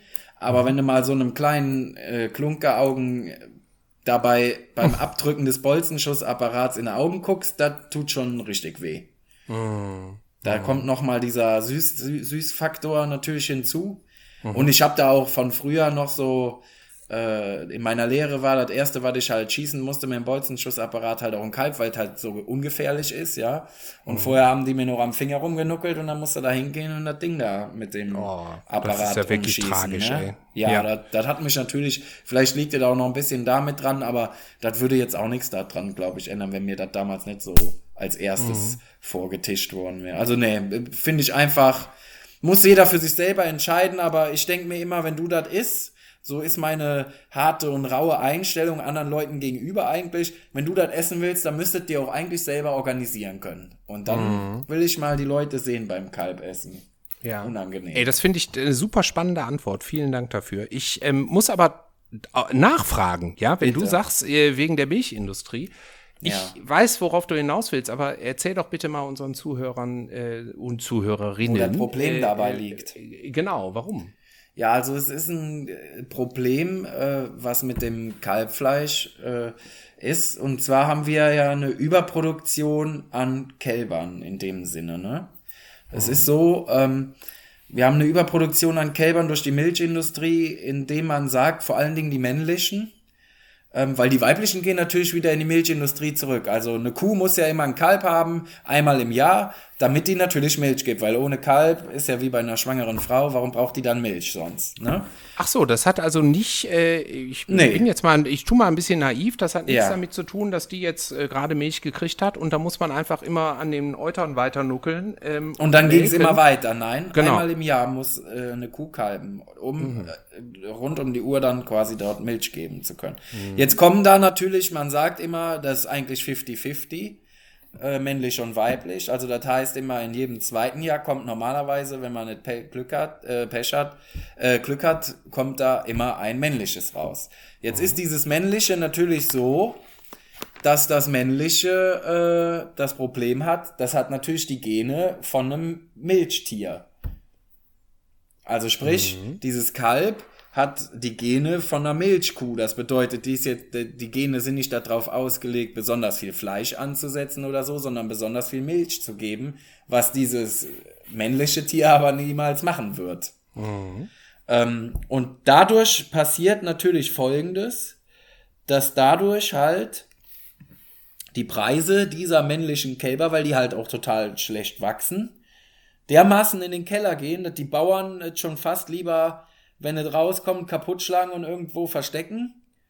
Und beim Tierarzt angeben, ja, ist eine Verkalbung gewesen, also bedeutet, das Tier kam, das männliche Kalb kam tot zur Welt. Äh, lieber das angeben, wie das irgendwo noch zu verkaufen oder so, weil das alles nicht mehr wirtschaftlich ist. Wahnsinn. Ne? Ja, das, aber viele Bauern gehen jetzt schon hin und versuchen dann natürlich auch mit den Deckbullen, äh, die dann auf die Milchkühe draufgesetzt werden, zu versuchen, ähm, da dann ein Mastbullen, der also Gewicht, also auf Gewicht geht, dass das dann eingepflanzt wird, nur dann kann es natürlich auch passieren, dass dann da ein Kalb rauskommt, was weiblich ist und dann die Gene von dem Fleischrind hat, anstatt von dem Milchrind, was auch wiederum nicht so doll ist. Ja, also das ist ein schwieriges Thema mit dem Kalb. Ähm, ja, ich wäre dafür, man wird äh, versuchen, ganz abzuschaffen und die Milchindustrie auch sowieso mal komplett zu überdenken, weil wir äh, leben ja mit diesen Agrarsubventionen nur, damit wir so günstig einkaufen können. Ich meine, diese ganzen Subventionen, ob das auch für uns Bio-Landwirte gilt, das ja genauso. Die können ja alle nur überleben, weil es subventioniert wird, damit wir wiederum günstig einkaufen. Also letztendlich zahlen wir es am Ende mit unseren Steuern weil wir vorne rum äh, nicht bereit dazu sind anscheinend, den Preis, den tatsächlichen dafür zu bezahlen und zahlen ihn hinterher über Flächenprämien, äh, über, keine Ahnung, Blühstreifen anlegen, was ja noch teilweise sogar gute, ähm, Gutes mit sich führt. Aber ja, ist schon ein bisschen alles verschwoben und würde jetzt echt den Rahmen sprengen, wenn wir jetzt da noch ins Detail reingehen. Ey, finde ich super spannend. Vielleicht holen wir uns irgendwann noch mal äh, einen motivierten äh, Landwirt dazu oder eine Landwirtin und machen da noch mal ein bisschen was zu. Finde ich auch, finde ich auch total spannend. Ja. Okay, also äh, danke für den Einblick. Ja. Äh, finde ich hochspannend. So, jetzt hast du Wie war die natürlich Frage nochmal? Genau, so. Jetzt äh, wollte ich gerade sagen, jetzt hast du natürlich so viel äh, reden Ja, müssen, genau. dass du gar keine Zeit hattest, äh, mit der anderen Gehirnhälfte Ja. schon mal meine, Äh, meine bin auch nicht mehr aufnahmefähig. Ja, also pass auf. Meine, meine Ja. Mhm. äh, abschließende Frage oder Bitte ist, nenn uns doch mal, sagen wir mal drei Sachen, auf die wir achten müssen beim Kauf von vernünftigem Fleisch. Also gut und günstig aus der äh, äh, Edeka-Theke, sagen wir, das wollen wir nicht mehr. Was, ist eher denn dann schlecht. die Alternative? Also Alternativen gibt es natürlich mittlerweile schon schön eigentlich auch online, ne? Also man ist ja mittlerweile, also damals konnte sich ja kein Mensch vorstellen zu sagen, ich kaufe mir meine Schuhe im Internet. Weil man ja gesagt hat, ja, ich muss doch ins Geschäft gehen und mir da die Schuhe anprobieren, ne? Ich kann jetzt die nicht im Internet bestellen. Mittlerweile geht eigentlich keiner mehr ins Geschäft, und bestellt alles nur noch im Internet. So, und da gibt's mittlerweile auch schon wirklich einige tolle Anbieter, wenn man jetzt sagt, Mensch, ey, ich wohne hier, keine Ahnung wo, in äh, Bottrop-Kircheln im letzten Winkel und ich wüsste jetzt nicht, wie ich jetzt hier gerade zu einem Bauern komme, wo ich mir das selber angucken kann und so. Gibt schon wirklich äh, sehr ehrliche und äh, sehr transparente Online-Shops, wo man äh, Fleisch findet, was wirklich auch das wiedergibt, was es auch auf der Homepage widerspiegelt. Okay, da werden jetzt die ganz harten äh, äh, mhm. Gegner von Versandhandel natürlich sagen, das ist ja ein CO2-Abdruck der Hölle. Ja. Ähm, Na klar. Aber äh, ich habe selber mal mir von, von dir ja äh, mhm. Sachen bestellt, von eurem Hofgut Stöcken. Mhm. Und da war zum Beispiel das Dämmmaterial war aus Stroh. Da genau, war ich ganz überrascht, richtig. ja. Und ja, klar, ähm, mhm. klar das, das Fleisch selber war dann äh, super tief ge gefroren und ähm, eingeschweißt in äh, Plastik, vakuumiert, logisch. Mhm. Aber ähm, das hat mich überrascht, weil ich natürlich gedacht habe, da mache ich auf und da kommt jetzt Styropor. So, mhm. aber das ist ja schon mal der, der, der Weg in die richtige Richtung. Ne? Also, erster Tipp, guckt mal im Internet nach vernünftigen äh, ähm, Anbietern von gutem Öko-Bio-Fleisch aus der Region, idealerweise. Mhm. Vielleicht findet man ja doch etwas, was man auch abholen kann. Na Oder ähm, ihr habt das Glück, so einen tollen Menschen wie Marc zu treffen, der das vielleicht sogar persönlich vorbeibringt oder spezielle Verkaufsaktionen macht. Ne? Du mhm. hast ja äh, auch, auch in der ja. Pandemiezeit, bist mhm. du in der fetten Kuh, war das, glaube ich, nee, gewesen? Nee, ne? Karl Hermanns. Ach, Entschuldige. Genau. Alles gut. Karl Hermanns hier in Köln und dann habt ihr da zwei, dreimal verkauft, ne? Ja, genau. Ähm, worauf kann man denn noch achten? Lass uns noch mal im Supermarkt bleiben. Hast ja, also wenn man im Supermarkt, ja. Ja. Ähm, da ist natürlich die Auswahl begrenzt. Als sei denn, man geht in ein, also in gewisse Supermärkte. Es gibt ja mittlerweile, wenn man jetzt mal Edeka einfach nennen mag, da gibt's äh, spezielle Einzelhändler, die wirklich mittlerweile auf ihr Sortiment selber sehr viel Wert legen. Also das heißt, sie sind ja von der Zentrale aus unabhängig und können ihr Sortiment selber bestimmen. Und da gibt's äh, zum Beispiel jetzt natürlich ist das Düsseldorf, ich weiß gar nicht, wo der sonst in Essen sitzt, da glaube ich auch. Ähm, Zurheide zum Beispiel, der hat halt wahnsinnige auch Feinkosttheken, äh, der hat ein Wahnsinnssortiment an äh, verschiedenen, vor allen Dingen auch regionalen Zulieferern. Hier ein Kumpel von mir, Philips Wagyu, der jetzt mittlerweile die größte Australian Fullblood Wagyu Züchtung hier in Deutschland hat. Auch äh, alles mit äh, artgerecht und Bio. Ähm, mhm.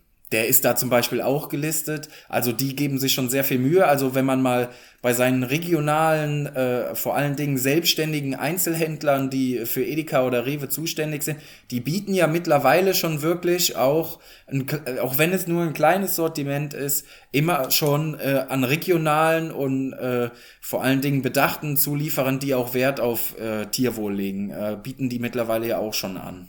Mhm. Das wäre so okay. eine Möglichkeit für im Supermarkt oder im Einzelhandel jetzt mal zu schauen. Oder natürlich auch die Metzgerei, ne?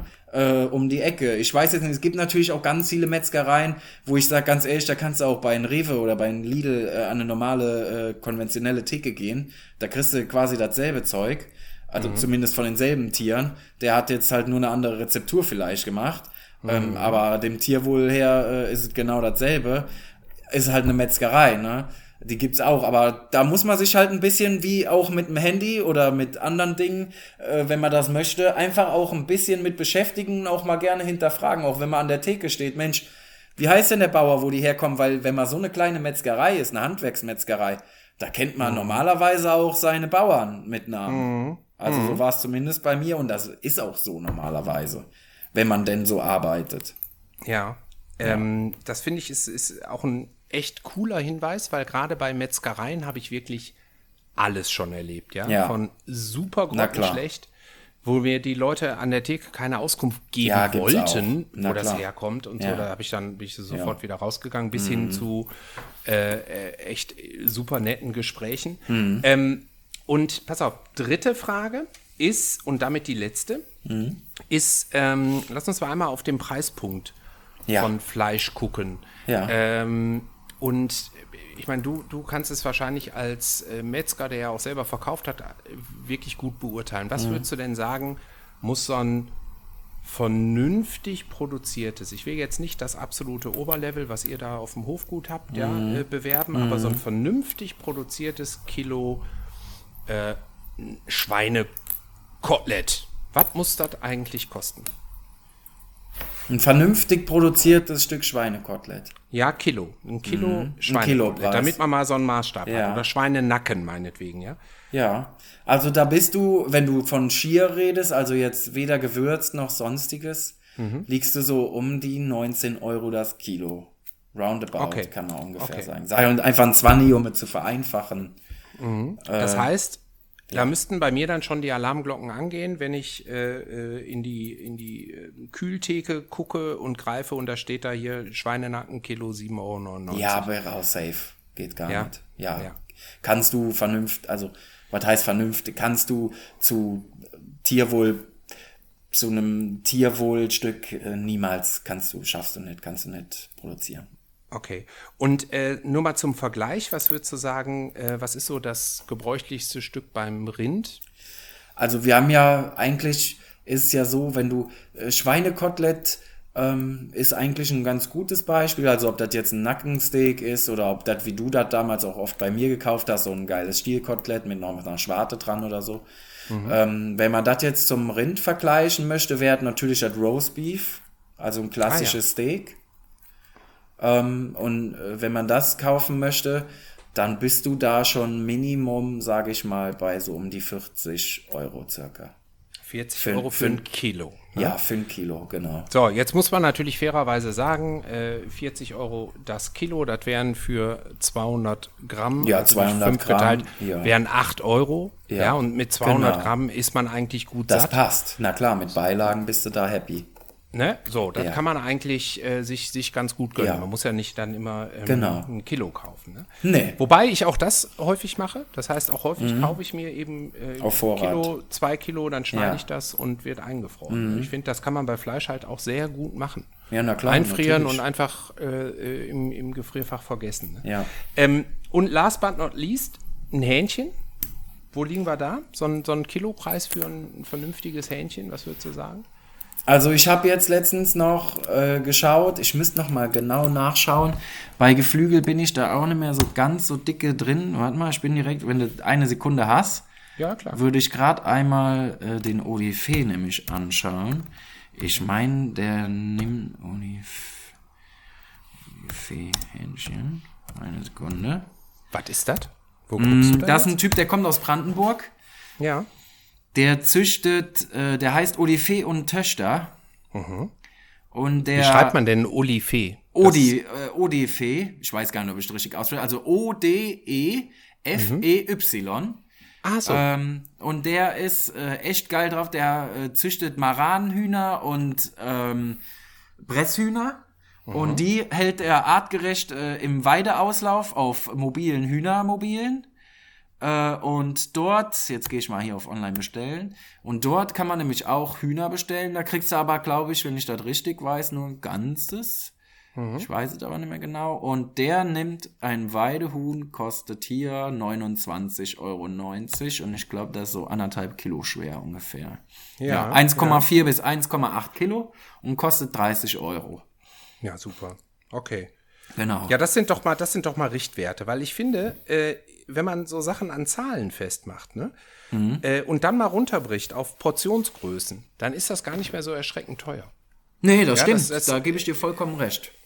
Und das, das macht man viel zu selten. Und gleichzeitig kann man dann aber trotzdem sagen, heute gönne ich mir mal was und hole mir irgendwie für 15 Euro zwei richtig geile Steaks na und kann klar. mit gutem Gewissen mich wieder belohnen, belohne gute Produzenten und äh, ich möchte an dieser Stelle äh, einmal äh, Werbung machen für etwas, was ich mir super gerne im Radio anhöre. Und zwar ist das der WDR 5 Podcast Alles im Butter. Den kennst du doch bestimmt. oder? Ja, ich glaube, da bin Ja. ich sogar schon mal selber stattgefunden. Also nicht als Gast, sondern da wurde mal über mich irgendwas erzählt. Und der Helmut Gothe, der da Ja, so genau der. maßgebliche ne, Ja. äh, Journalist ist, Ja. der hat auch jede Menge Tipps ähm, von, von regionalen, zum Beispiel Fischproduzenten oder Garnelenproduzenten aus Deutschland. Glaubt man gar nicht, ne, dass es sowas hier gibt. Ähm, oder äh, äh, natürlich auch wahnsinnig viele Produzenten von richtig geilem Käse oder geilen äh, ähm, ähm, vegetarischen äh, Spezialitäten und, und, und. Das kann man unheimlich schön auch hören. Und äh, also ganz klare Hörempfehlung für alle, die uns jetzt gerade zuhören. Ähm, lieber Marc, es war wie immer ein Richtfest. Schön, dass du dir die Zeit genommen hast und dabei warst. Und ähm, guck mal, jetzt sind wir bei Anderthalb einer Stunden fast. Stunde neun Minuten, sagt mir hier. Nee, das ist doch irgendwie. Nee, eine Stunde hier- 28, sagt mir das Ach, Recording guck mal. hier. Ja, nee, die Seite ist eingeschlafen. Aber sehr schön. Äh, es, war, es war sehr interessant. Ich danke dir vielmals. Ähm, und wann kochen wir denn mal wieder zusammen? Ja, das hätte ich dich jetzt gefragt. Ja, Ich, äh, ich habe ja noch was gut. Beim letzten Mal warst du ja bei mir und hast äh, Ossobuco mit äh, Kartoffelpü gekriegt. Jetzt, warte, Mm. Ich hab- jetzt warte ich ja nur auf die Einladung. Mal, ich habe letztens habe ich hier ein richtig schönes Kilo Met äh, bei gut und günstig geschossen. das muss weg. Das mache ich. Wenn du kommst, mache ich das. Ja, komm ich Oh, gerne. da- noch- Komm ich doch Na, wäre super. Ach, ne? Ja, ich weiß, wie man Leute äh, anlockt. Ähm, nee, Alles gut. ich melde mich, ich melde mich äh, die Tage bei dir. Ähm, ihr Lieben da draußen an den Empfängnisgeräten, schön, dass ihr mir zugehört habt, schön, dass ihr uns zugehört habt. Ähm, guckt mal auf twitch.tv slash der Reichert, wenn euch das hier gefallen hat, freue ich mich, wenn ihr uns öfter mal live zuguckt. Ähm, da findet ihr meinen Kanal.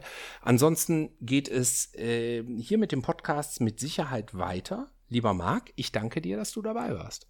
Ich habe zu danken. Vielen Dank, dass ich dabei sein durfte. Vor allen Dingen bin ich der Erste, wenn ich das richtig sehe, oder? So ist es. Oh, yes. Und in diesem Sinne, äh, pass auf dich auf. Wir hören uns. Mach's gut. Bis bald. Ciao, ciao.